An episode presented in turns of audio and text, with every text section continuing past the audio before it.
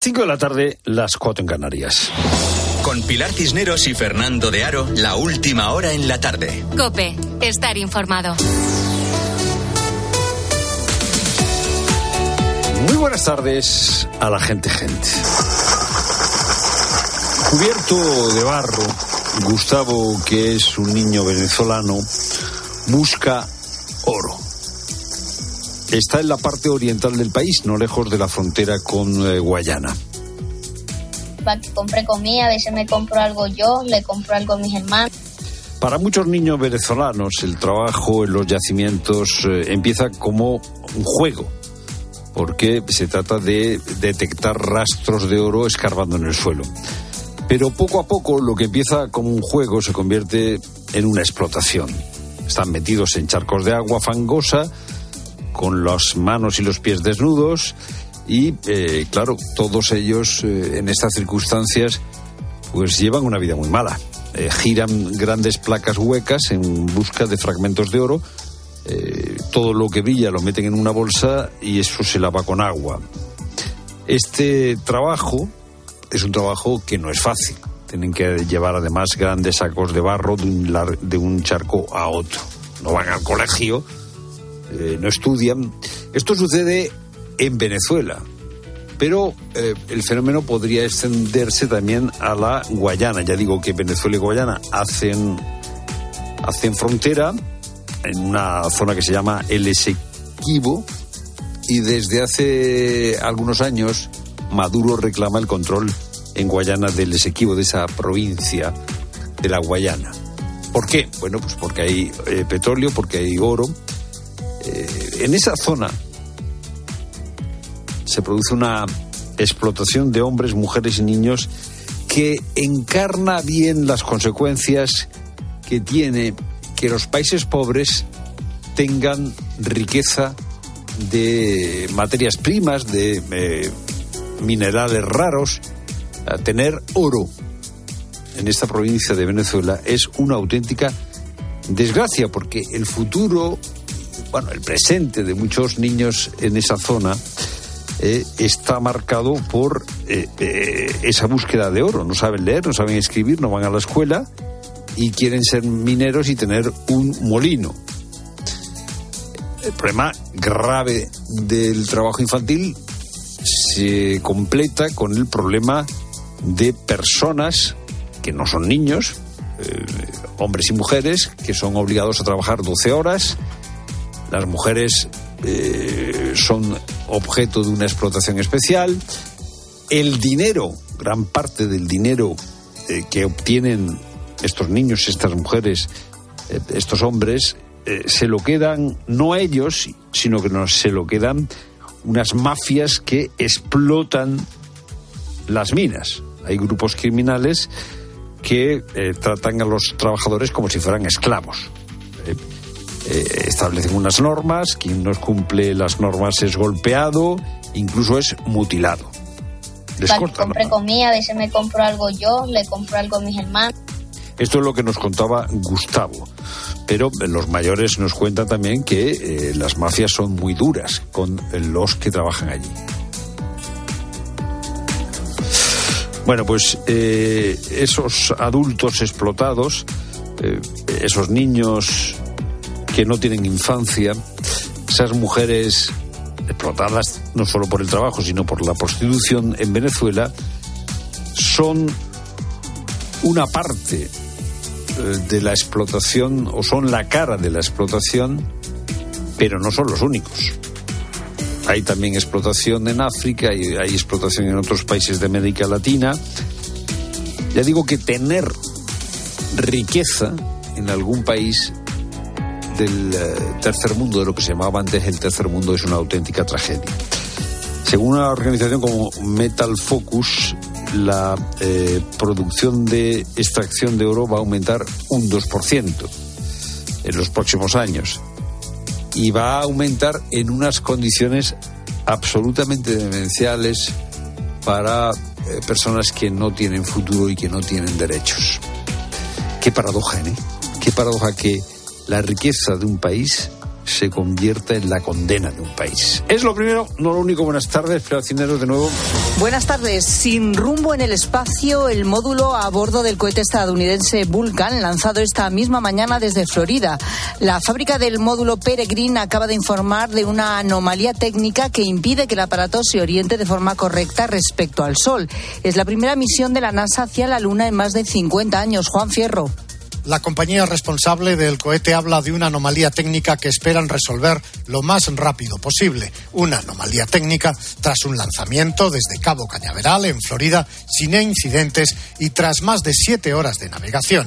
El Peregrino 1, la primera nave estadounidense que va a lunizar desde 1972, lleva a bordo cinco experimentos de la NASA valorados en más de 100 millones de dólares y que prepararían la vuelta de astronautas a la Luna. Además de estos experimentos, el peregrino transporta también restos de los creadores de la serie de ficción Star Trek y además una pequeña cápsula con muestras del cabello de tres presidentes estadounidenses, George Washington, Dwight Eisenhower y John Kennedy. Y en Asturias, desde esta medianoche, el uso de mascarillas será obligatorio en centros sanitarios y farmacias, una medida que entrará, que estará en vigor por ahora durante las próximas dos semanas y que se suma a la decisión tomada ya en Cataluña, Comunidad Valenciana y Murcia. En Aragón, los pacientes que estén en la sala de espera de un hospital también deberán llevarla ante el incremento de casos de infecciones respiratorias como gripes o bronquitis. Por su parte, desde el Ministerio de Sanidad proponen las autobajas de tres días para no colapsar los centros de atención primaria. Una medida que apela sobre todo a nuestra responsabilidad como pacientes. Rafael Bengoa es asesor internacional en sistemas sanitarios y exdirector de sistemas de salud de la Organización Mundial de la Salud. Acaba de pasar por este programa por la tarde. Está planteando pues para desagobiar digamos los centros de salud eh, pero habría que confirmar que están agobiados precisamente por razones administrativas como dar bajas o más bien, que es lo que yo creo, que es más bien simplemente por un exceso de demanda. Y encuentran a dos menores de 6 y 8 años caminando solos por una carretera de Elche. Y te preguntarás cómo han acabado ahí.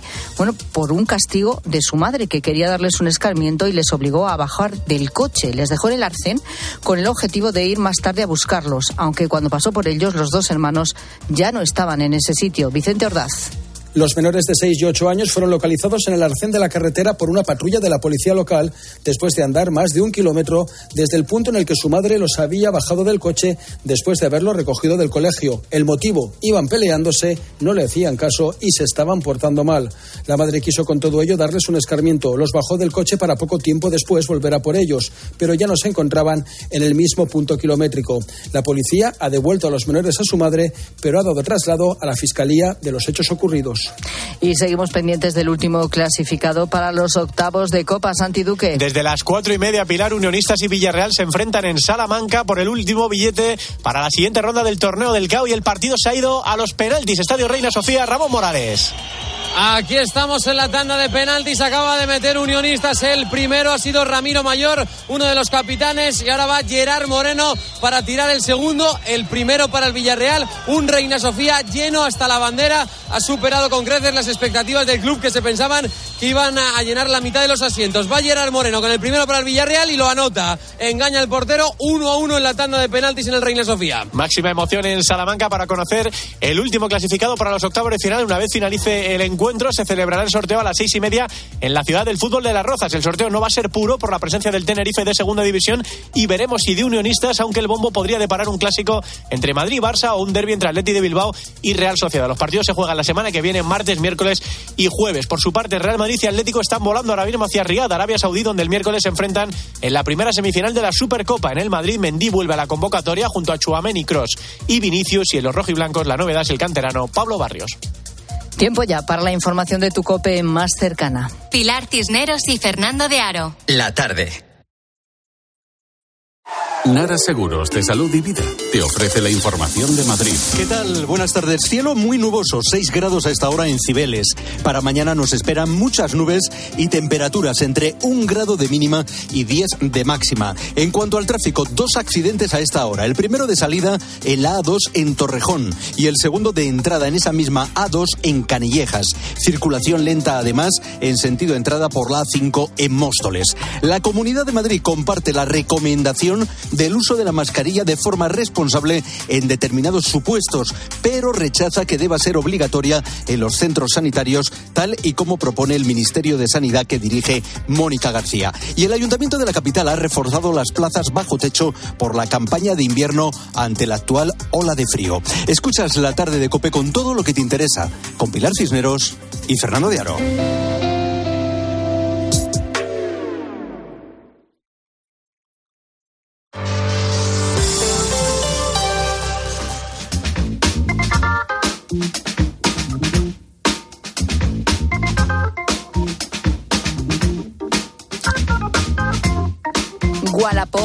Vinted, ¿te suenan? ¿Sueles vender a través de plataformas o aplicaciones de segunda mano? Bueno, cada vez hay más gente que lo hace de forma ocasional. Bueno, en principio poquito, que no, no, hemos empezado hace poquito y no mucho. Vendo algunas cosas que alguna cazadora, algunos zapatos, algunos pantalones. Sí, suelo vender 100 euros también más o menos. Básicamente lo que gasto, lo que eh, pensa lo que me ingresa. Y si vendes, si lo llevas haciendo a lo mejor un tiempo, ¿sabes más o menos cuánto dinero sacas al año? Si vamos con esta media, ponle que son 150 o 200, no más. 20 euros o 30, no sé. Eh, uf, y a lo mejor comprar al año 300 euros, vender 500. Bueno, es importante saberlo, ¿eh? porque Hacienda va a poner la lupa sobre este tipo de ingresos. Desde este 1 de enero, una directiva europea establece que este tipo de plataformas de compraventa de segunda mano tienen que recopilar datos y comunicar la información de sus clientes a los departamentos de Hacienda de cada país. El objetivo de esta directiva es la transparencia tributaria, pero claro, ¿qué puede suponer para los usuarios de plataformas eh, como Wallapop o Vinted? Todos vamos a tener que declarar. Bueno, todos no, ¿eh? Las plataformas solo tendrán que enviar la información de los clientes que realicen 30 operaciones al año o más, claro, o bien que hagan ventas por 2.000 euros al año o más. Queda por ver si la agencia tributaria va a centrar sus esfuerzos en aplicar impuestos a las cantidades que declaren los contribuyentes. De momento, tienen que informar. Luego ya, meter, probablemente después de la información llegue efectivamente el impuesto. Pero bueno, mira, Nacho Márquez tiene 37 años y vende de manera profesional a través de estas plataformas. Creó hace unos años un negocio llamado Buy Friends. Él declara sus ganancias, pero por su experiencia no todo el mundo lo hace. No, la gente no lo suele hacer. Yo sí he visto algún perfil, algún perfil profesional que si lo hace cuando me estuve informando, vi también ah, pues eh, perfiles en los que se había metido Hacienda, incluso había multado y en base a eso pues sé que esos perfiles sí lo hacen, pero la mayoría que la gente que hace lo mismo que yo pues no, no lo declara. Claro, es que eh, yo pienso en estas plataformas, no se me ocurre que hay personas que también han montado negocios a través de estas plataformas, ¿no? Y que son casos distintos, ¿no? Eh, que, que, efectivamente, dependiendo ya del volumen de ese negocio, pues uno piensa, pues hombre, tiene sentido, ¿no? Que, que, lo declaren. Bueno, escuchábamos a Nacho, ¿no? Que ya tiene pensado en esto como una actividad profesional y lo tiene, por tanto, todo previsto.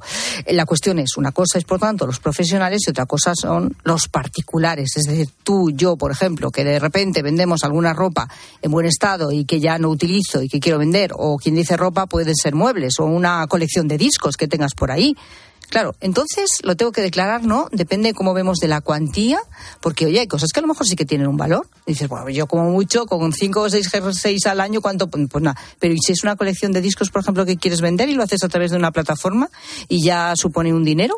Bueno, pues como tenemos muchas dudas, se lo vamos a preguntar a nuestro profesor de Economía de Bolsillo, Fernando Trías de Bes. ¿Cómo estás? Buenas tardes. Buenas tardes y feliz año, Pilar. Feliz año, ¿todo bien? Bueno, he pillado como todo el mundo kilos y la tos que corre por, ah, o sea, por España. Eres de los damnificados, ¿no? De, de la gripe o de cualquier otra virus respiratorio, que ya vemos sí. que son muchos los que han coincidido estos días.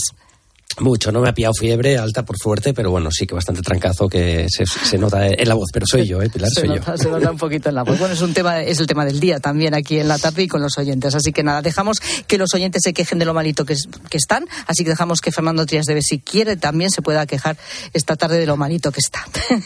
Bueno, siempre puede ser peor, siempre, Siempre puede ser peor.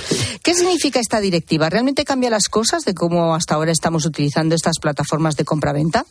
Sí, sí, sí, tanto. Y tanto que las cambia, porque ahora ya hay una directiva que obliga a estas plataformas a enviar información a la agencia tributaria de los distintos países de, de la Unión Europea. O sea, hay la obligación. A partir de ahora, Wallapop, eh, Vinted, Airbnb, da igual, cualquiera de estas plataformas que has mencionado, que utilizamos para intercambiar productos de segunda mano, para, eh, para alquilar un apartamento un- por semanas, eh, estas transacciones, a partir de ciertos importes, eh, van a ser informadas a la agencia tributaria. Y, De cada país. Y, por tanto, efectivamente, por tanto, Hacienda eh, sabrá si tú has facturado más de una determinada cuantía, se ha realizado más de determinadas operaciones y por lo tanto no es ya un dinero que digas, bueno, esto lo hago, pero eh, no se van a enterar. Es muy difícil, es imposible. Ahora mm, sí que se puede enterar. Lo que no se sabe ahora todavía es cuántos recursos va a destinar la, la- la agencia tributaria a cotejar esto con las declaraciones de renta, porque una cosa es tener la información y luego es tener recursos para verlo. Pero bueno, este es el primer paso. El primer paso es disponer de la información y la información ahora es obligatoria por parte de las plataformas enviarlas a las agencias tributarias de los distintos países. Importante. Vale, es decir, que las plataformas ahora están obligadas a informar. Por lo tanto, efectivamente, esas transacciones van a llegar, eh, la información de esas transacciones, a los departamentos de, de- Hacienda de cada país. Eh, ¿Qué hará Hacienda con esta información? Es decir, ahora mismo la gente sobre todo los particulares, luego hablaremos también de los que tienen su negocio en estas plataformas, que como vemos, pues hay gente que sí que lo tiene. Eh, pero yo conozco gente, pues que en los últimos años, el último año a lo mejor, pues se ha metido mucho más a comprar y vender, ¿eh? porque al final es comprar y vender ropa de segunda mano y demás. Y bueno, oye, mm, pues, pues no te digo yo que, que haga a lo mejor 30 transacciones, pero sí unas cuantas. ¿A partir de qué momento hay que tener eh, cuidado o sabes que Hacienda va va a incluir eso en tus ganancias?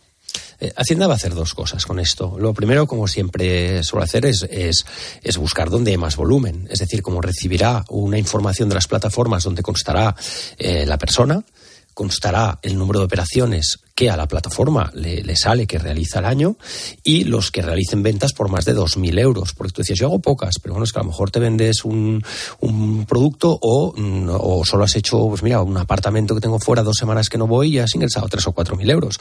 Si es que solo he hecho dos cosas, bueno, pero ya es más de, de los 2.000 euros que la plataforma tiene que, tiene que informar. Entonces, lo, que, lo primero que hará Hacienda es eh, eh, ordenar de mayor a menor. Muy sencillo. Decir, oye, a ver, aquí, eh, de, las diferentes plataformas, ¿qué personas eh, han movido mm, más dinero? Y saldrá ahí gente. eh, Pilar, porque es increíble, nos- sea, estamos hablando de los típicos ejemplos de eso que hablabais ahora, 200 euros de ropa, 300 de ropa, pero es que te puede salir gente ahí que se dedica cuasi profesionalmente a esto o que tiene varios apartamentos y no lo no viene declarando porque los pone en plataformas y te sale con 30, 40, 50 mil euros o 20 o 10, 15, da igual. Entonces, Hacienda tendrá esta información y lo siguiente que hará es cotejar las declaraciones de renta de estas personas para ver si han incluido los ingresos o los beneficios que se derivan de estas transacciones. Hombre, yo lo que pasa es que creo eh, que es muy diferente una plataforma de otra. Es decir, un Airbnb, que, en donde tú a lo mejor tienes un, part- un apartamento turístico, aunque luego alquiles poco, es un dinero.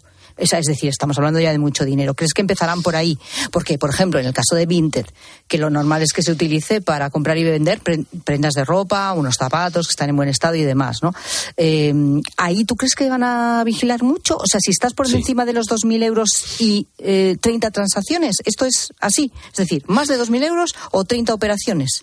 A ver, eh, Pilar, aquí, o sea, la agencia tributaria no- ni le vale la pena ni no va a los que venden su ropa de armario y aunque da igual, aunque te hayas sacado 2.500 euros en un año, no van a ir a por, esta- a por estas personas. Pero no van a ir seguro. O sea, claro, es que la cuestión no, aquí es. No, a ver, por poder podrían, porque, porque está, en el, está en, lo que, en- en lo que obliga la ley, ¿no? Pero el- eh, aquí que la, la agencia tributaria, ¿qué es lo que quiere? Lo que quiere evitar son básicamente eh, tres cosas, Pilar. La primera es que hay, hay personas que se dedican a esto prácticamente de manera profesional. Es decir, ahí, si tú entras en plataformas tipo Wallapop, Es decir, que es una actividad económica. es una Ya lo actividad que- lo económica. que es- Yo lo te lo puedo decir hay. personalmente. Una vez com- compraba un juego de madera que, que- que solo existe en los países nórdicos, busqué a alguien que lo hiciera, es un ejemplo real personal, y encontré una persona que los fabricaba. Por tanto, era, un- profesional, era un autónomo que hacía est- estos juegos y, los vendía. Y no pasa nada, lo fui a comprar, lo aboné y, evidentemente, fue una transacción entre dos particulares. Tampoco era una persona que, que movía mucho, o sea, era un pequeño pueblecito. Y bueno, pues hacía eso pues a más a más como carpintero. Pero te puedes encontrar, y eso es muy habitual, eh, gente que mueve ropa de segunda mano en grandísimos volúmenes o gente que realmente destina una actividad profesional esto. Este es el primer grupo que la agencia tributaria quiere ir a buscar, porque son personas que aparte necesitarían eh, darse de alta en el IAE, en el impuesto de actividades económicas, tendrían que estar dados de alta como autónomos, tendrían que cobrar IVA en cada una de las ventas y tendrían que declarar sus beneficios. Y por lo tanto, se trata de sacar a la luz actividades profesionales ocultas. Esto es lo que llamamos vulgarmente en economía economía sumergida. Esto es economía sumergida eh, clarísimamente. El segundo grupo realmente tiene que ver con el sector turístico. Las personas que eh, ponen eh, en apartamentos por semanas y esto no lo declaran, ¿qué sucede? Que al final se está haciendo una competencia desleal con los operadores del sector turístico, llámese hoteles o apartamentos de alquiler, que están eh, en, el mercado de una manera regular o legal. Entonces, eh, la agencia tributaria no, no va por el pequeño intercambio del particular, eso no le interesa y lo entiende. De hecho, el sindicato de, de inspectores de Hacienda ya, ya lo ha manifestado así. De hecho, no, no- nos da igual el pequeño, el, el pequeño importe. Vamos a, a los grandes volúmenes, ¿no? Vale, eso lo tengo claro. Entonces empezarán por esos grandes volúmenes. Pero Seguro. por ponerte algún caso concreto, yo tengo una amiga, por ejemplo, que el otro día estuvimos hablando de este tema, porque ella sí está muy metida en Vinted, por ejemplo, para el tema de ropa y demás. Y dice, pues yo habré vendido el año pasado, por ejemplo, 20 prendas. O sea, que dice, bueno, estoy casi en el límite. A lo mejor si sigo aquí, aparte de que también compra, pues venderé a lo mejor, ¿por qué no otras 20 o 30? Estaría ya en ese límite. Es decir, lo normal es, dices, es que vayan a por los grandes, no a por los pequeños. Pero una vez que superas las 30 y los 2.000 euros, podrían mirarte, Mira. podrían, podrían mirar tus transacciones y por lo tanto, eh, bueno, pues eh, que tuvieras que declararlo. En, en esos volúmenes, como poder, podrían, pero no lo van a hacer proactivamente, es decir, no van a Vale. buscar información de tu amiga. Ahora bien, si tu amiga cae dentro de un bombo de esos de lotería que le tocan hacer una, un- una inspección o una comprobación y, y le sale una paralela, pues sí que pueden decir, "O- oiga, mire, de toda la información que usted teníamos, ya que le estamos revisando el IRPF, no le estamos revisando por eso, estamos revisando a lo mejor por otras cuestiones que no tienen nada que ver, pues o una herencia o, yo no sé, que ha tenido eh, eh, algún tipo de ingreso eh, eh, excepcional, le hacen un- una comprobación y ahí sí que entonces dirían, oye, nos ha parecido también eso, no vendrían por la ropa, pero Vale, sí que en una, vale. una eventual inspección te podría salir eso, claro. El tema, eh, otro tema que hace mucha gente también, lo que decía yo de mudanzas y demás, ponía el ejemplo antes, a lo mejor haces una mudanza y hay muchos muebles de la casa que ya no quieres para la casa nueva y dices, oye, pues los vendo. Oye, y ahí ya estamos hablando también de un dine- dinerito, porque si vendes un sofá a lo mejor pues por 300 euros, sumas un armario por 100 euros, esto lo hace mucha gente. Vas sumando y a lo mejor te salen ya más de 2.000 euros. Estamos en las mismas.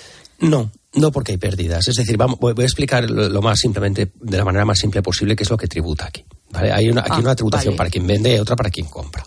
Quien vende tributa por el beneficio. Entonces, si tú vendes muebles eh, viejos, no estás teniendo un beneficio, probablemente los estás vendiendo por mucho menos de lo que te costaron. De hecho, tienes una pérdida. Y ahora te va a sorprender lo que te voy a decir. De hecho, las pérdidas que tienes, eso igual que habría que declarar los beneficios, te podrías deducir las pérdidas de vender cosas. Eh, paréntesis. Pongo un ejemplo y luego vuelvo a tus muebles, ¿vale? De la mudanza. Imagínate, típico, un móvil. Yo tengo un móvil caro, un, un smartphone, y yo cojo y me lo vendo al, al cabo de, pues yo sé, de cuatro años, mm, me costó, pues no lo sé, eh, 400 euros y me lo vendo por 100. Ah, pues mira, cuando hagan declaración de renta, pongo que he tenido 300 euros de, de pérdidas patrimoniales. No, esto Hacienda no me lo aceptará. ¿Por qué? Porque considerará que ese smartphone está ya, estaba ya muy amortizado, ha tenido un uso. Entonces has tenido una pérdida, pero es que tampoco valía eh, 400, 500, valía eso o, valía menos. Ahora, imagínate que me compro un smartphone de 500 y al cabo de una semana mm, me tengo que ir a, Honolulu a trabajar y me lo tengo que vender. Porque me ponen móvil de empresa. Y al cabo de nada, de una semana, lo vendo con, con unas pérdidas. Pues eso a la agencia tributaria me lo podría aceptar como pérdidas patrimoniales. ¿Dónde voy a parar? Voy a parar que el, el que vende eh, tiene que declarar, los beneficios y puede deducirse las pérdidas si son muy inargumentables. Pero en el caso de los muebles de la mudanza hay, hay pérdidas y, por lo tanto pero están amortizados. Entonces, lo que no hay es beneficio. Y como mucho habría pérdidas, ya te digo que serían muy, muy discutibles. Entonces, ahí no, no lugar. Donde ha lugar es, realmente cuando hay una venta de cosas personales eh, o, de, yo qué sé, o de un vehículo o de algo que se produce un beneficio. El que compra tiene que pagar el, lo que se llama el impuesto de transmisiones patrimoniales, el ITP, el ITP famoso. Es decir, no, la, la compraventa entre particulares no lleva IVA, pero sí que lleva el impuesto de transmisiones. Entonces, este impuesto de transmisiones lo, estaba en, en, su, en, su, día, ya fue cedido a las comunidades autónomas. Cada comunidad autónoma tiene un porcentaje distinto. En Madrid, por ejemplo, es el 4%. Y eventualmente cualquier transacción de un particular, el que compra debería pagar el 4%. Pero claro, es lo que decíamos antes, si vendes unos muebles y has hecho en total mil, euros, pues de, de, de, ahí pues va a salir 40 euros, no, no, lo tienes que liquidar, Hacienda no, no lo va a pedir. Ahora, una transacción ya de más volumen o mucho más importante, a veces que incluso el que compra le conviene hacer un pequeño contrato compra-venta, pagar el 4% y estar un poco protegido por garantías también. Entonces, son, son esos casos en los cuales sí que sería obligada la, la, tributación. Por eso, en el caso que me hablabas de la mudanza, no sé si me, me, he explicado, Pilar, porque son muchas casuísticas, pues no, no, no, no pasaría nada. Te vendes los muebles de la mudanza y, y, y no. Y no pues yo decía una mudanza por poner un ejemplo de cosas, sí, que, ejemplo, pero bueno, claro, que a lo mejor sí. no es una mudanza, que quieres vender un sofá que sí, tienes. Sí, o muebles antiguos, o efectivamente, muebles es muy habitual, sí, o discos, sí, eso es muy habitual. No pasaría nada porque ahí no hay beneficio. En realidad tú lo que declaras es el eventual beneficio que has tenido con la venta. Ropa usada, muebles usados, no hay beneficio. Por eso te decía que aquí lo que está buscando la agencia tributaria es quien está haciendo una actividad económica de esto y luego sobre todo la parte turística. Bueno, todo. pues nos quedamos más tranquilos, a no ser que, como tú decías, nos toque la lotería porque por alguna razón nos estén investigando y resulta que saquen que hemos sacado 2.000 euros de compra-venta en plataformas de segunda mano y vaya, vaya que nos vayan a meter también por ahí a lo mejor algún, alguna multa. En fin, Fernando Trias de Bes, seguiremos hablando de estas y otras cuestiones en este nuevo año. Gracias. Aquí estaremos. Y cuídate. Gracias. Venga, adiós. Es que es, la palabra de moda, ¿eh? que si gripes, catarros, resfriados y baja, o autobaja en realidad, que es de lo que estamos hablando hoy. Porque Fernando, ¿qué es lo que ha propuesto exactamente la ministra de Sanidad? Bueno, lo estamos llamando autobaja, Pilar, pero no es una autobaja. Se trata de que eh, la baja de tres días se pueda tomar sin la necesidad de un parte médico para evitar así bueno, pues que los centros de salud, los centros de atención primaria no estén dedicados a tanta tarea burocrática. Se trataría simplemente de que ese parte médico para estar de baja tres días fuese sustituido por una declaración responsable del trabajador. ¿Y cómo funciona la baja de los tres días? Pues mira, la baja laboral de tres días es un derecho que tienen los trabajadores cuando están en una situación de enfermedad. Para solicitar esa baja de tres días es necesario que el trabajador presente un parte médico que justifique su ausencia. Y eso es precisamente lo que la ministra quiere evitar.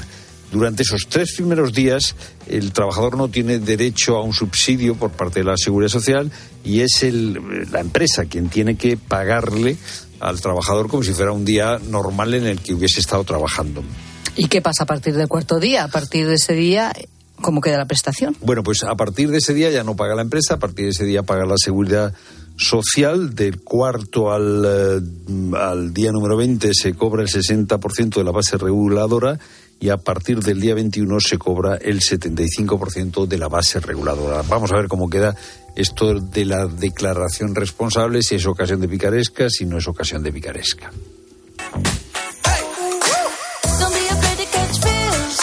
Lo mejor sería no ponerse uno malo. Y no tener que... que, hacer ninguna declaración. Exactamente. Ni baja ni nada. Pero aquí está, aquí está Rosa Rosado, más mala que... que, que... Trabajando. perdón, perdón, perdón, perdón. Ay, dilo. Y, di, di, y trabajando. Ay, qué malita estoy. Ay, qué malita estoy, que poco me quejo. Poco me quejo. Y, ¿Eh? eh ¿A que no? Además no se le nota cuando habla con mascarilla, no, es fantástico. No, y qué pena me doy. Completamente. Pues ¿Te da eso. pena? ¿Yo? Sí. Mira qué cara tengo. Mucha Pienso que solo se me ven los ojos. Gente que se da pena estos días porque está muy malita y se queja mucho. Son, son pacientes muy quejicosos. En su familia ya no pueden más con tanta queja.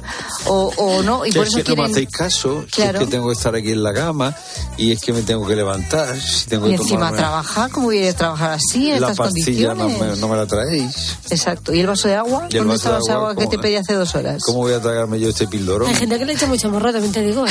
ahí, ahí, ahí, ahí, ahí. Es que no me puedo levantar. Me venga, Se aprovecha de la condición Todos, más todos aquí. tráeme esto Yo que estaba aclarándome malita. solo la voz. Eh, Mira, sí. ¿quieres una, uno de estos? Eh, No, no, será lo único que no me esté tomando. Eso. Pues no Pues viene eso mal. tiene su efecto, ¿eh? Sí, sí, sí, sí, sí. claro, Es lo que tengo yo aquí encima de Aquí la hay un mesa. tráfico de automedicación de Bueno, no sabes, en las farmacias de mi pueblo se la, ven, se le acaban todas las cosas. ¿eh? Sí, la farmacia de Agotado. Agotado Toda la la mayoría de las producción. cosas, sí, ¿Qué te sí. parece? Ha habido días muy, muy Dice, "Dé- deme críticos. usted algo para el estómago. Y dice, porque ya no me queda de otra cosa, ¿no? Y lo que sea. Lo que sea. Deme usted una medicina de lo que sea. Efectivamente, algo Bueno, que pues mejore. Sí, eso, un así estamos, igual, así venga. estamos. Cuéntanos tus males. ¿Qué te pasa, bonito? A ver. Pues A fíjate, ver. una madre es una madre hasta que hablamos de la gripe. A, B, C, D, de. A Ahí ya se, se cambian las tornas. Hola, gente, gente. A inicio de- del mes de diciembre, pues yo he pillado una gripe malísima, con vómito, tres días con fiebre. Fue malo una semana que no pude salir de mi casa, nada. Ahora me llama, me dijo, ay mamá, que tengo mucha tos. Si me puedo ir a tu casa para que me estés pendiente de mí y me hagas esto. Hombre, si yo me he tirado una gripe cuidándome yo sola, ahora tengo yo venir a cuidar un tarajallo de hombre como eso. ¿Qué va, qué va, qué va? Que lo cuide su mujer. Venga, Ah, pero gente. está casado. Hombre, claro. El muchacho está casado. Que llama a la madre, ay mami, cuídame, que estoy malito. Madre me voy unos días No, allí. es que, claro, hay nuera por medio. Y la nuera ya le ha dicho, no te soporto. Alejo, ya le ha dicho, Eh, es claro, que eres un la suegra le estaba Bueno, esperando. Claro, el otro que ha dicho como mi mamá cuando No me estoy no me cuida como mi mamá no cuida a nadie. Pues nada, a casa de tu madre. Casa de tu madre. Y la madre ha dicho, tú no te has casado. Tú no te, para esto te has casado. Tú te quedas en tu casa. hombre. Aquí no vienes hasta que te ponga bueno. Ah, Yo creía que, que vivía de sortero. No, Pero no, no, no. Mira, este es el remedio de Tito desde Gerona. Hola, gente, Pues yo cada año cojo la gripe un par de días. Lo que no ha sido normal es el dolor intenso de riñones que he tenido este año, pero bueno, lo que sí que yo cada año otra cosa, ¿eh? forma de solucionarlo es la misma, ¿no? Ibuprofeno para bajar la, la fiebre y luego pues un vaso, la mitad con cacao bien caliente y la otra mitad de vodka. Y a Hola. sudar. Ah, ya está. Pero, pero vamos a ver. Estoy sudando en cama. Y a sudar. a de pijama y de ropa de El cama, pero se te va el virus, que es una Un maravilla. momento, no nos hacemos responsables de los remedios caseros de la gente gente. No, sobre todo porque eh, te va a quitar la gripe, pero... Vamos. Te va a dejar ¿El una resaca. No, que como no, tengo yo la cabeza, solo me falta una- un vaso de vodka No, ahora. una cirrosis que te mueres. Dice, dice, me curé la gripe, pero se- acá- tu- tuve una cirrosis que me tuvieron que ingresar. Hay que ver, hay que ver. Me tuvieron que Madre poner un mía. re- trasplante Sí, sí, sí. sí, eh, sí. de hígado. de- de- Aquí cada uno hace lo que puede Porque por además si salir tú del mezclas el, el ibuprofeno con el vodka, No eso sé, no hay, no sé que eso no hay hígado que lo resista. No sé qué hombre. puede pasar, efectivamente. Bueno, mi pueblo y mi madre siempre desde En que era pequeña nos sí. hacía, Ya verás, Eh, ya eh, verás. nos hacía un, eh, ponche, azúcar, sí. azúcar tostada que se llama, que tú, tú estás, caramelo. tú, tú estás azúcar y luego echas un chorrete de coñac. Ah, ya está. Y eso te da así un calorcito en la garganta, está, está bueno, ¿eh? sí, sí. Y tú decías, mañana otra vez que me has sentado fenomenal. Ya, pero eso, Y eso de vez en cuando me, me dicen, ¿te hago azúcar tostada? Digo, sí, sí, sí. Sí, sí. se baja. El alcohol es tóxico. Entonces, yo lo noto. Y deshidrata. Y para un cuerpo que está trabajándose la- el combate contra el bicho, Exacto. ¿eh?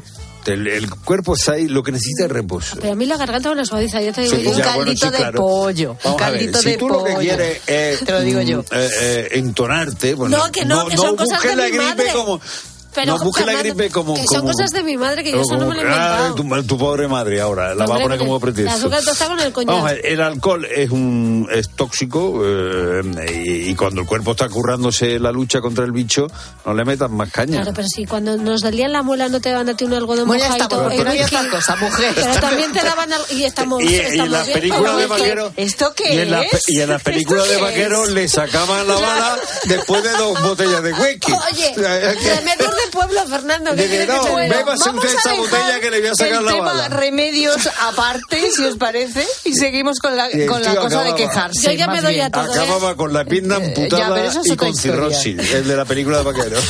Eres mal enfermo, te quejas mucho. Ay, qué malito estás estos días. Venga, cuéntanos lo malito que estás. Arroba la tarde cope, facebook.com barra la tarde cope, notas de voz.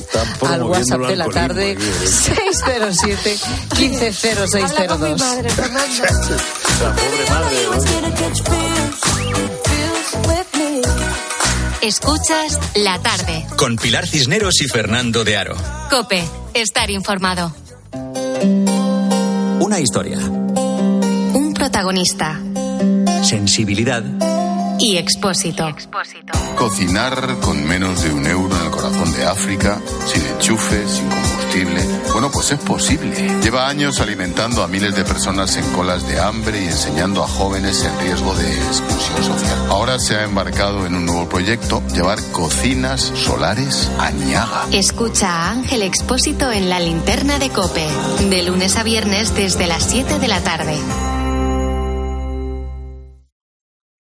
Quieres tener lo último en tecnología? Let's go. Nosotros queremos que lo tengas por mucho menos en el día sin IVA de MediaMarkt. Solo hoy, 8 de enero, te descontamos el 21% de IVA en la mejor tecnología. Ya en tu tienda en MediaMarkt.es y en la app. Si para ti una burra no es un animal de carga, entonces te interesa el seguro de moto de línea directa, con el que además de ahorrarte una pasta, tendrás cobertura de equipación técnica para casco, guantes y cazadora. Cámbiate y te bajamos el precio de tu seguro de moto sí o sí. Ven directo a lineadirecta.com o llama al 917-700-700. El valor de ser directo. Consulta condiciones. Tienes 30 segundos para imaginar, para imaginarte el futuro, o como te gustaría que fuese, para imaginarte el mundo, el tuyo, o el que heredarán las generaciones que llegan, un mañana en el que podamos hacer que las cosas sucedan. Imagínate lo que quieras, lo que te emociona, lo que podremos lograr. Si en los últimos 100 años la tecnología nos ha permitido conectar como nunca la vida de las personas, imaginémonos todo lo que seremos capaces de hacer en los próximos 100. Telefónica, imaginémonos. Soy Manel de Carglass. En invierno, entre las bajas temperaturas y la calefacción, pueden convertir el pequeño impacto de tu parabrisas en una grieta. Mejor, no esperes a que se rompa. Mejor pide tu cita llamando directamente a Carglass o en nuestra web. Carglass cambia, Carglass repara. En Lowy somos más cañeros que nunca, porque te traemos nuestra mejor ofertaza. Fibra y móvil 5G por solo 29,95, precio definitivo. Si quieres ahorrar, corre a lowy.es o llama al 1456. Escuchas la tarde. Y recuerda, la mejor experiencia y el mejor sonido solo los encuentras en cope.es y en la aplicación móvil. Descárgatela. Javi, ese jersey te queda como al maniquí. Perfecto. Cariño, ¿es que le estás hablando al maniquí? Si no ves bien, ven a las regafas de General Óptica. Ahora tienes todas las gafas con un 40% de descuento en cristales. General Óptica, tu mirada eres tú. ¿Eres presidente de tu comunidad? ¿Quieres ahorrar en los servicios de conserjería y seguridad? Conoce nuestro vigilante virtual, gruposercon.com 900 102 101. Por un 2024 lleno de propósitos a cumplir. HSN te apoya en tus objetivos deportivos, de bienestar o de llevar una alimentación más saludable. Compra en hsnstore.com y recibe en casa gratis por compras superiores a 24,90 euros. HSN, nutrición de calidad para una vida sana. En la Tierra somos más de 7.000 millones de personas y todos generamos residuos. ¿De verdad crees que el usar y tirar va a durar para siempre? En Sigaus damos nuevas vidas a un residuo tan contaminante como el aceite usado de tu coche. Sigaus, contigo somos economía circular. En Cope tienes la mejor compañera de viaje. Porque te mantenemos informado. A esta hora repasamos claves informativas de la mañana. Te acompañamos en el camino con buenas historias. Y vivimos contigo el deporte. ¡Ojo que lo están revisando en el bar! Y si tienes CarPlay o Android Auto, ya puedes instalar la app de Cope en la pantalla de tu vehículo. Escucha Cope en tu coche y disfruta.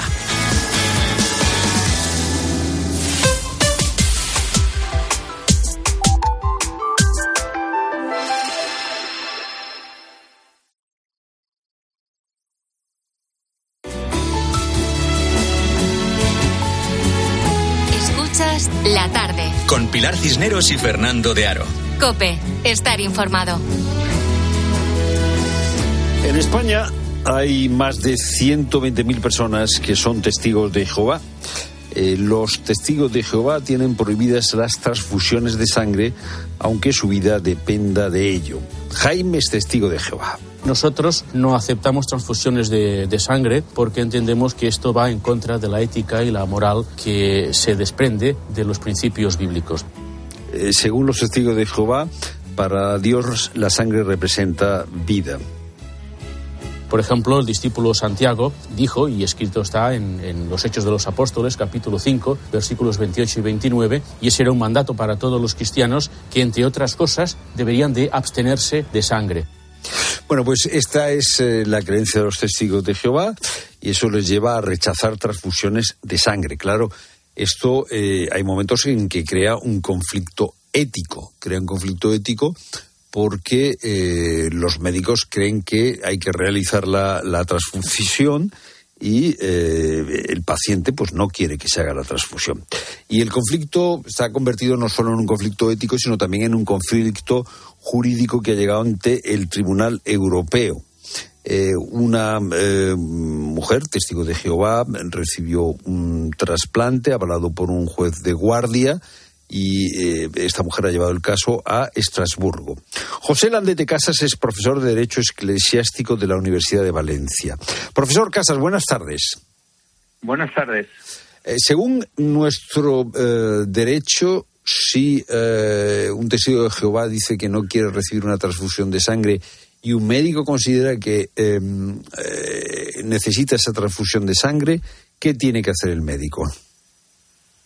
Bueno, en primer lugar lo que tiene que hacer es protegerse por una sentencia, por un auto judicial. Es decir, en, España la limitación de los derechos se hace siempre con control judicial. El enfermo tiene un derecho a la libertad eh, religiosa y debe respetarse siempre. Ese derecho tiene unos límites, obviamente, y entre esos límites se ha dicho en algunas sentencias, no está el derecho a, la disposición de la propia vida. Aquí entra en juego y será interesante ver cómo lo interpreta el Tribunal Europeo la ley que hemos introducido en España acerca de la eutanasia y la disposición de la, de la propia vida en, en circunstancias próximas a la muerte, el derecho a morir. Esta ley es muy reciente, de hecho es posterior al caso que se está hablando y puede en el fondo ser tenida en cuenta por el tribunal. Pero aquí yo lo que querría hacer es como una distinción. por un lado, en este caso en concreto, es, por un lado, si la legislación española se cumplió y, en segundo lugar, si la legislación española que es la que va a juzgar el tribunal, es conforme al derecho de, en este caso, el Convenio Europeo de Derechos Humanos, que es lo que va a juzgar el tribunal. Ya, pero vamos. En primer... Sí, pero antes de entrar en esta cuestión, eh, antes de la ley de eutanasia, eh, ¿qué decía eh, la legislación española? O sea, la libertad religiosa tiene límites. La libertad religiosa. La libertad religiosa tiene límites. Tiene límites. Por ejemplo, el límite, o sea, el negarse a una transfusión de sangre, eh, eso está limitado, porque, por ejemplo, también en nombre de la eh, libertad religiosa se puede defender la ablación, o yo qué sé, se puede defender el que cuando nazcan dos gemelos en una familia, hay algunas religiones animistas que cuando nace dos gemelos, pues uno de ellos eh, normalmente es sacrificado, ¿no? Pues, pues, quiero decir, eh, eh, libertad religiosa y derecho a la vida. ¿Cómo estaba la situación antes de la ley de eutanasia? Sí, o por ejemplo, situaciones menos, menos violentas como puede ser la poligamia. hay, hay confesiones religiosas que tienen entre sus creencias pues determinados preceptos. En España, la Ley Orgánica de Libertad Religiosa, que fue la primera ley que reguló un derecho fundamental en nuestra historia constitucional, eh, eh, determina que la libertad religiosa llega hasta el respeto a los derechos y libertades fundamentales de los demás y a la conservación de la salud, la seguridad y la moralidad pública. Esos serían los límites frente a los cuales uno no puede escudarse tras sus creencias religiosas para cometer determinada acción. Pero, por ejemplo, si, un, este dice, para mí es eh, eh, una obligación religiosa llevar el turbante, porque para los Sikh es eh, una obligación religiosa llevar el turbante, pero la regulación de tráfico por seguridad dice que hay que llevar casco, ¿el Sikh tiene que llevar casco?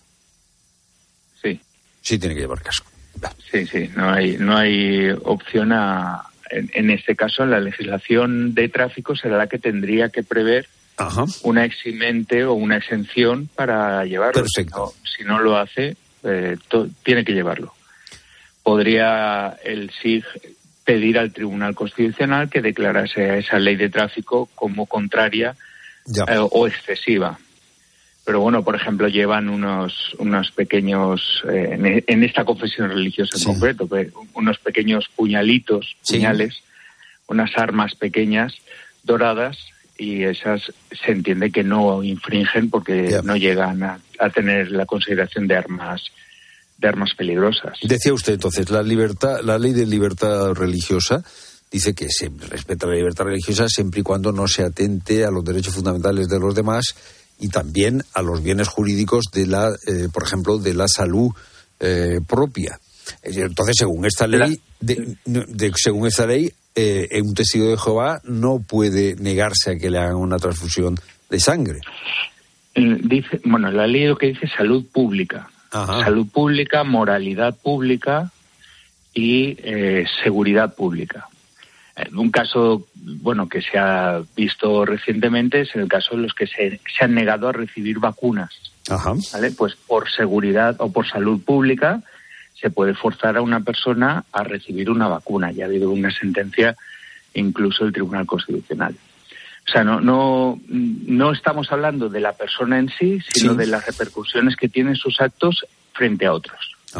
En el caso de que actúe respecto a sí misma, eh, la libertad religiosa le ampararía, ¿vale? Siempre que no vaya contra la moral pública me voy a ir un poquitín del, del, hilo conductor que estamos llevando, pero recordemos que se ha puesto en cuestión el uso, por ejemplo, del burkini o del burka por las calles. Sí.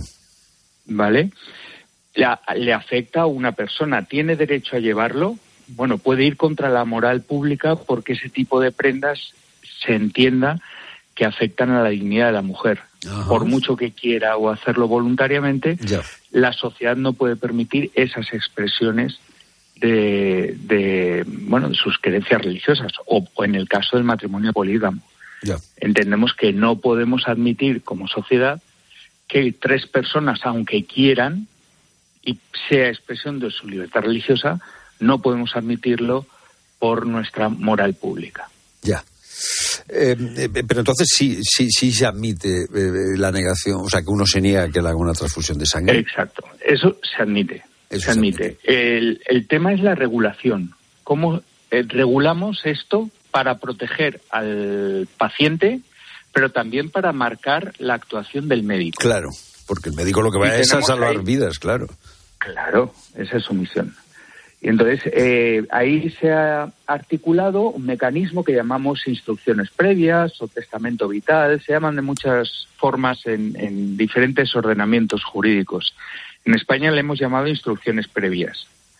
Y ahí dice una persona que se puede negar a recibir un tratamiento que vaya contra su voluntad. Podría decir, como ha pasado en este caso, que yo, como soy testigo de Jehová, no quiero que se me transfunda sangre. ¿Vale? El médico ve una situación en la que la vida de esa persona solo puede salvarse por medio de una transfusión de sangre. ¿A qué debe eh, respetar? ¿A la voluntad recogida en las instrucciones previas o a lo que su conocimiento como médico le exige para salvar la vida del paciente? Pues ya la propia ley, que es una ley del año 2002, dice que cuando afecte a la, lo, que se llama la lex artis, cuando afecte al, método propio de los eh, bueno de los responsables facultativos para salvar la vida de las, de las personas, no se debe cumplir el, el testamento vital. Anda. Por tanto, debe eh, hacer una transfusión de sangre. Fíjese que hemos encontrado, en este caso en concreto, él recurrió. Claro, en este caso en concreto él recurrió incluso al juzgado. Sí, sí. El juzgado autorizó la transfusión. Pero ha habido circunstancias en las que la inmediatez del, del, tratamiento era tan fuerte que se juzgó al médico por no haber cumplido las instrucciones y fue absuelto. Las instrucciones previas llegan hasta donde llegan. Ya, o sea que el asunto eh, no, no, no está todavía eh, clarificado porque puede haber, digamos que... Mm, regulaciones contradictorias. Profesor Casas, gracias por estar con nosotros aclarándonos hasta dónde se puede aclarar esta cuestión. Buenas tardes. Buenas tardes.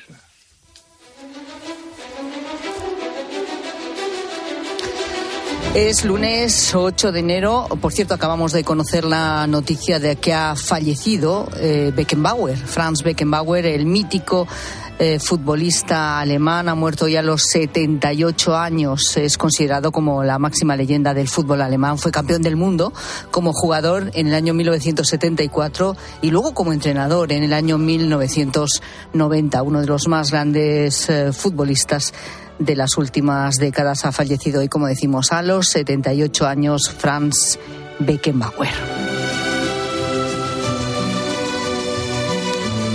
Y otra de las noticias del día de la que estamos hablando también hoy y mucho, pues es de la epidemia de gripe y no solo de gripe, ¿no? Sino de COVID, de resfriado bueno, se están juntando eh, varios virus a la vez y está provocando que la mayor parte de la gente eh, pues esté mala estos días, ¿no? Cuando no te ha tocado en plena Navidad, a lo mejor justo hoy que no has podido volver al trabajo, o incluso te puede tocar en los próximos días, porque dicen los expertos que quizá el pico de esta gripe todavía está por llegar. Hay que decir que en la última semana del año los ingresos hospitalarios solo por gripe aumentaron un 60% y la incidencia creció hasta rozar los 440 casos por cada 100.000 habitantes. Para rebajar la saturación en estos espacios, precisamente en los espacios sanitarios, en los hospitales, en los centros de salud, la ministra de Sanidad, Mónica García, ha planteado hoy las que hemos denominado como autobajas, es decir, la posibilidad de generar esa baja de tres días con un certificado de autojustificación para todos los que sufran una enfermedad leve. Rafael Bengoa es asesor internacional en sistemas sanitarios y ha explicado aquí en la tarde que el problema está relacionado más bien con la gestión administrativa. Creo que lo de las autobajas se está planteando pues para desagobiar digamos los centros de salud, pero habría que confirmar que están agobiados precisamente por razones administrativas, más bien que es lo que yo creo que es más bien simplemente por un exceso de demanda y que tenemos una población que a veces eh, ha perdido la capacidad de manejar una enfermedad relativamente simple en cualquier caso, comunidades como Cataluña, la Comunidad Valenciana, Murcia, Asturias, eh, que lo ha decidido hoy mismo, y también Canarias se ha sumado a que se pueda usar, que de hecho deba ser obligatoria, el uso de mascarilla en los centros de salud. Sin embargo, la mayoría de comunidades prefiere que tan solo sea una recomendación y no una obligación. Por eso, esta mañana, la reunión del Consejo Interterritorial de Salud ha concluido sin acuerdo. La decisión de que vuelvan las mascarillas es positiva, pero si la gente sigue acudiendo masivamente a los centros de salud, pues claro, esto provocará que los virus muten y se propagan más fácilmente. Eh, cuanto más circule un virus, más mutaciones hace. Y por lo tanto, si la gente infectada está yendo sobre todo a centros de salud y hospitales, lo lógico es pensar que va a circular más el virus allí. Por lo tanto, eh, tener mascarillas es de sentido común eh, y también de sentido epidemiológico.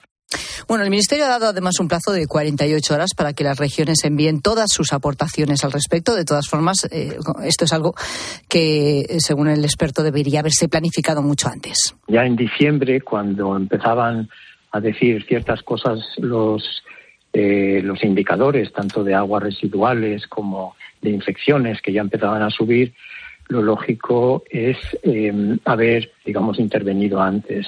Yo creo que lo que nos está pasando es que seguimos sin planificar el peor escenario posible. Y luego está el tema de la vacuna, de las vacunas, eh, sobre las vacunas contra la gripe, contra el COVID. Y es que este año la, la, campaña de vacunación, aunque todavía no se ha cerrado y por lo tanto no hay datos finales oficiales, pero por el momento no son datos especialmente buenos. El porcentaje de vacunados en mayores de 65 años ha bajado entre un 10 y un 15% con respecto al año pasado. Y eso, claro, está preocupando a los especialistas, aunque vacunarse debería ser algo que estuviera generalizado. Y deben, eh, sobre todo las personas más vulnerables, pero incluso aquellos que sientan que están en una casa donde ha habido gente, digamos, infectada. Pues lo que eh, lo que conviene es, es vacunarse porque en la mayor parte de nosotros ha disminuido ya el efecto eh, de la protección anterior. O sea, mejor vacunarse, según Rafael Bengoa. ¿Y qué tenemos que hacer en el futuro si la incidencia sigue aumentando? Ahora también conviene eh, aprender, eh, a su pregunta de antes, eh, deben aprender obviamente las autoridades, pero deben aprender los ciudadanos. Es decir, aunque es lógico que queramos olvidar lo que nos ha pasado, lo lógico también es aceptar que igual no hace falta esperar que alguien nos diga que nos pongamos las mascarillas cuando sentimos síntomas.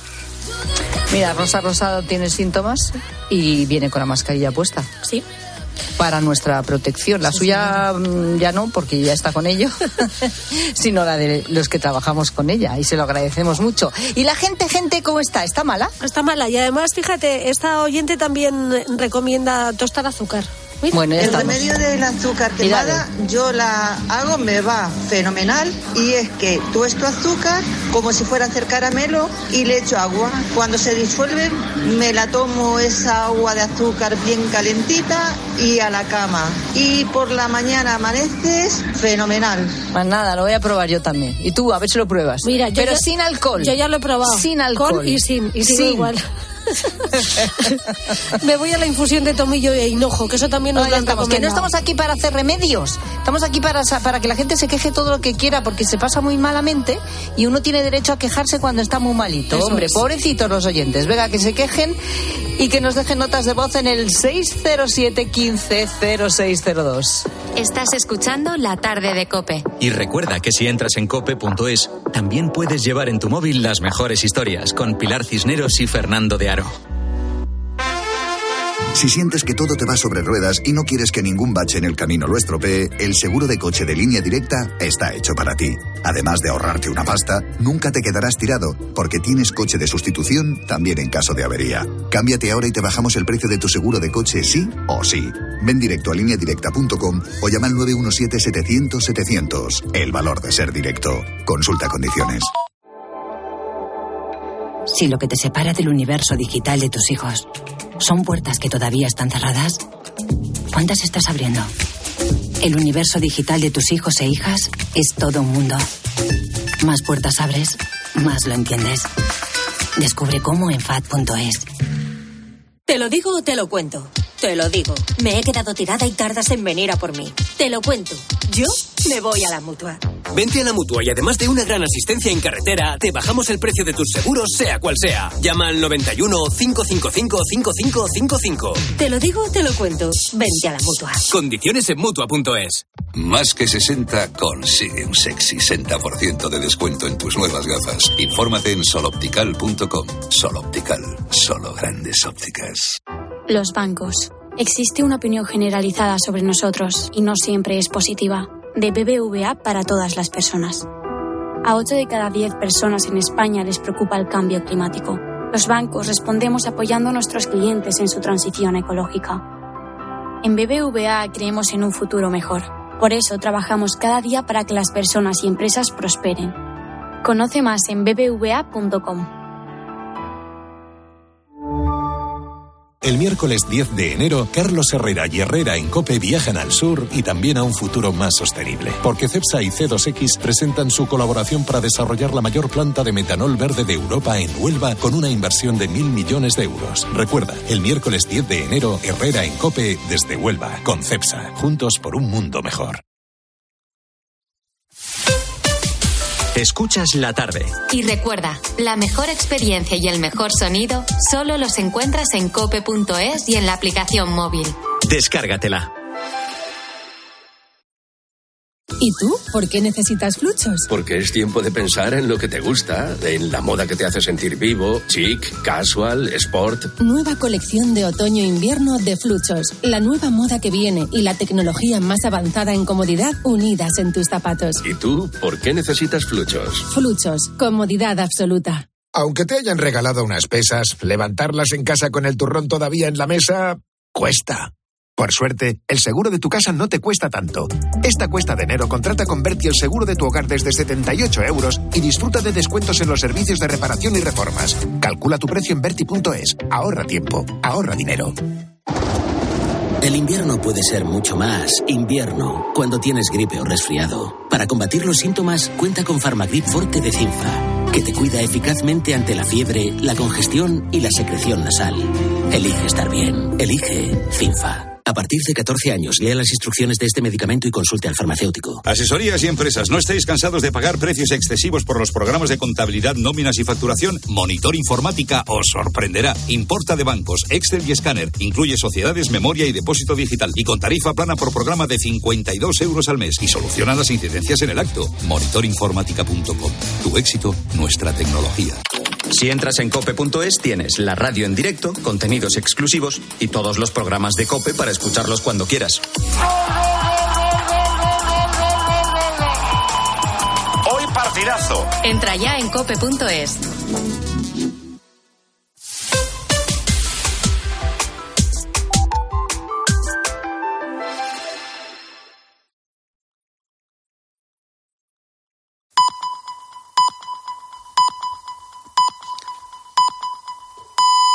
Las seis de la tarde y las cinco.